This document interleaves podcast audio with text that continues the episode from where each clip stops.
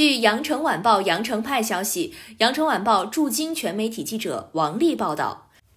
近期，国内多起聚集性疫情都存在着隐匿传播时间较长后才被发现的情况。国家卫生健康委疾控局一级巡视员贺清华十五号在国务院联防联控机制新闻发布会上对此作出解释。他表示，一方面，由于境外疫情输入压力增大，疫情输入方式和途径多样化。另一方面，与我国人群疫苗接种率高、感染后有的没有症状、有的出现症状比较晚、症状相对较轻等有关，所以发现难度相对增大。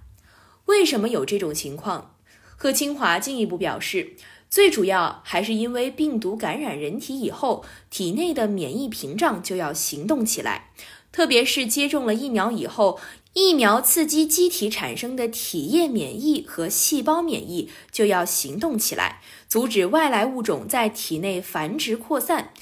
免疫屏障成功了就没有症状，或者是症状很轻。一旦免疫屏障没有阻止成功，让病毒赢了，它突破了免疫屏障，在体内扩散繁殖，引起的组织器官功能障碍，这时候就表现有症状了。贺清华表示，到目前为止，我国发生的散发疫情，有的城市报告的情况，确诊病例有的十几例，有的几十例，多的上百例。但是，相对疫情发生地的几十万、几百万甚至上千万人口，确诊病例只是少数。所以，现有的研究和防控实践证明，在实施新冠疫苗接种的生物学措施的同时，要戴口罩、注意手卫生、室内常通风、保持社交距离、不扎堆、不聚集，做好个人日常卫生防护措施，是能够有效防止个人感染新冠病毒的。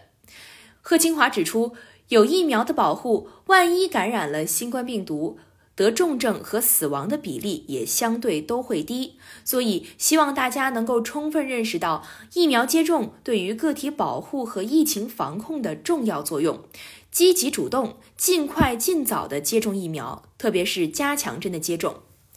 截至一月十四号，全国累计报告接种新冠病毒疫苗。二十九万两千八百九十八点一万剂次，其中三到十七岁的人群接种已经达到四万七千七百一十点八万剂次，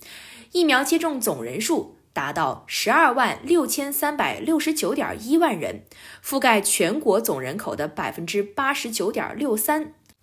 完成全程接种的是十二万两千零五十八点四万人，占全国总人口的百分之八十六点五八。感谢收听羊城晚报广东头条，我是主播于彤颖。